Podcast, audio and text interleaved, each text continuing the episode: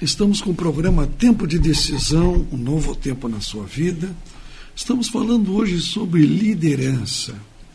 A liderança, queridos, embora fácil de descrever, é muito mais difícil de definir.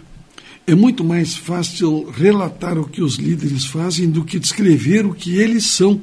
A boa liderança é, na maioria dos casos, indefinível, não se consegue definir. Nós a reconhecemos quando a vemos. No entanto, é bem mais difícil identificar ou resumir o seu conteúdo. Em vez de nós explicarmos longamente aqui como definir liderança, nós podemos resumir em uma palavra. É a palavra influência. E se você permite duas palavras, influência inspiradora. Os que obtêm os melhores resultados de administração, os melhores sucedidos como líderes, usam sua influência para inspirarem outros a segui-los, a se esforçarem mais no trabalho, a se sacrificarem se necessário. Embora possa parecer enganoso, tal influência inspiradora produz resultados incríveis. Nós vemos muito isso acontecer no esporte. Quando uma equipe encontra liderança em seu treinador, é flagrante como os jogadores se esforçam e realizam feitos quase impossíveis para ganhar o jogo. Independentemente de temperamento, queridos, o líder cuja influência demonstra mais eficiência é o que se dá bem com as pessoas. Um grande empresário americano, que foi o John Rockefeller, ele certa vez admitiu: eu vou pagar mais pela habilidade de lidar com pessoas do que qualquer outra habilidade debaixo do sol. É quase impossível exagerar o valor desta qualidade, a habilidade de lidar com as pessoas. O relacionamento, a facilidade do relacionamento é o mais importante predicado para um líder. Ele saber ouvir, saber falar, se expressar e se dar bem com as pessoas. Ao pesquisar uma das cartas do Novo Testamento, alguns dias atrás, nós deparamos com uma porção das Escrituras que falou com notável relevância sobre o assunto de liderança. O apóstolo Paulo enviou sua primeira carta para um pequeno, mas competente grupo de cristãos que vivia na alvoroçada e rica metrópole de Tessalônica.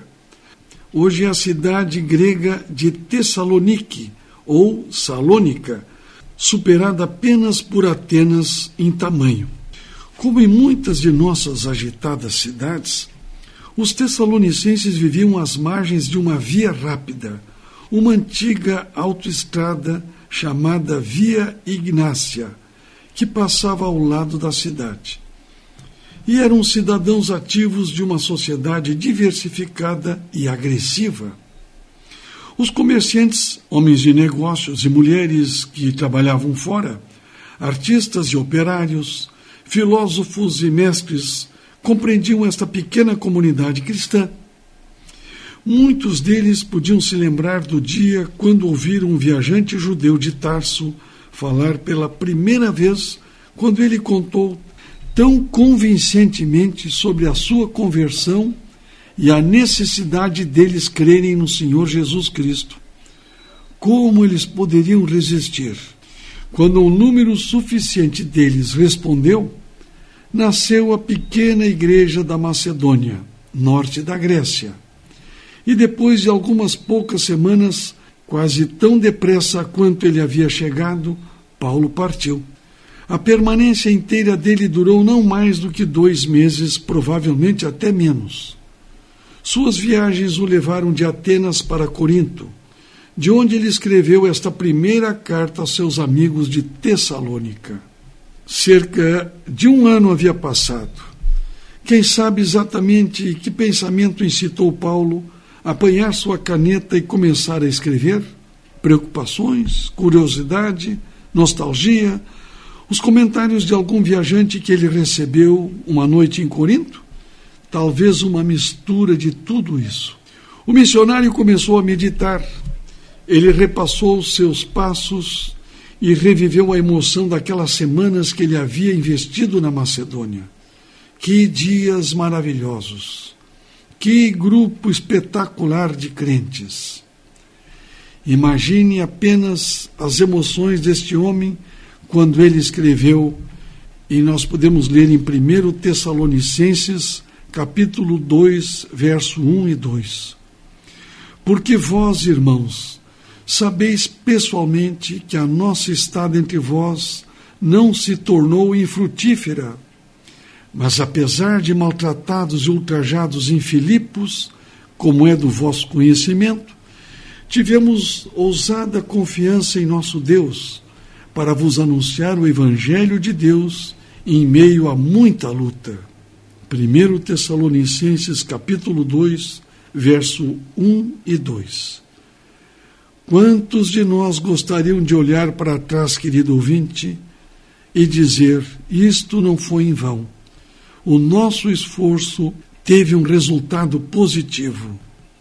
Todas aquelas horas e dias e meses que Paulo havia investido entre os Tessalonicenses foram propositados, não vazios. Muitas coisas haviam sido alcançadas. O esforço valer a pena. Vidas haviam sido transformadas. Decisões que se relacionam com a eternidade. Não foi em vão. As viagens de Paulo, queridos ouvintes, não foram muito fáceis. Algumas foram até muito problemáticas, onde até foi apedrejado. E, na verdade, Paulo não desistiu. Era um líder autêntico ele levava a sério a sua missão de liderança que havia sido creditada por Cristo Jesus a ele. A sua missão tinha um objetivo de salvar pessoas. E ele não se afastava deste propósito. Quando Paulo começou a refletir sobre sua visita, que não foi em vão, entre os Tessalonicenses, ele abriu uma comporta de recordações vivendo quase 20 séculos distante daqueles dias, nós temos dificuldade, querido ouvinte, em imaginar como este homem pode ter continuado apesar das dificuldades que ele encontrou. Em 1 Tessalonicenses capítulo 2, verso 4 e 5, Paulo diz o seguinte: Pelo contrário, visto que fomos aprovados por Deus, a ponto de nos confiar ele o evangelho, Assim falamos não para que agrademos a homens, e sim a Deus, que prova nosso coração. A verdade é que nunca usamos de linguagem de bajulação, como sabeis. Paulo fez essa declaração referindo-se ao evangelho que ele pregava, mas acredito que isto tem aplicação mais ampla ao campo da liderança. Essa tendência para bajulação pode ser especialmente difícil se você é bom em trabalhar com pessoas. Há uma linha muito fina, porém bem definida, entre ser um líder que se dá bem com pessoas e ser alguém que tem que agradar as pessoas a todo custo. Um líder que quer ser respeitado não pode se dar ao luxo de bajulações tanto quanto engano. Como alguém disse uma vez, eu não sei o segredo do sucesso, mas eu sei o segredo do fracasso: tentar agradar todo mundo. Nenhum líder, querido ouvinte bem-sucedido, mantém o respeito de outros sem tomar decisões que inevitavelmente não agradarão a todos. Em 1 Tessalonicenses capítulo 2, verso 5, ainda temos a verdade é que nunca usamos de linguagem de bajulação, como sabeis, nem de intuitos gananciosos. Deus disto é testemunha. É interessante que Paulo fala aos leitores que eles mesmos poderiam testemunhar que ele não falava com linguagem de bajulação.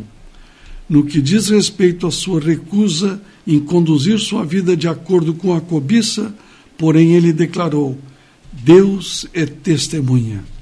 Qualquer pessoa pode ver quando um líder é um bajulador de pessoas. não é nenhum segredo, é de conhecimento público, mas a cobiça pode ser escondida, mascarada aos olhos do público. Porém, o único que prova os corações conhece toda a verdade. Paulo se recusou a afirmar sua autoridade, embora como ele mesmo admiti, embora como ele mesmo admitiu, tinha todo o direito de fazer assim. Quando outros tentaram glorificá-lo, ele rejeitou a tentação. Quando os cristãos o convidaram para ascender ao pedestal, ele recusou. Quando lhe foi oferecido o tratamento especial, Paulo rejeitou. Este é Paulo, queridos ouvintes, um grande líder que deixou muitos ensinamentos para nós nos dias de hoje. Ao lermos as suas cartas, nós podemos comprovar que liderança também não é um caminho fácil. O verdadeiro líder precisa ser muito sincero, a falta de esperança ajuda o líder a jamais esquecer o seu valor. A dor de ontem desperta o louvor de hoje. Na verdade, queridos ouvintes, um líder competente, cheio de integridade e habilidade, associado à sinceridade, realmente é muito raro. E Paulo foi um dos grandes líderes que nós temos no Novo Testamento. Que Deus abençoe a todos.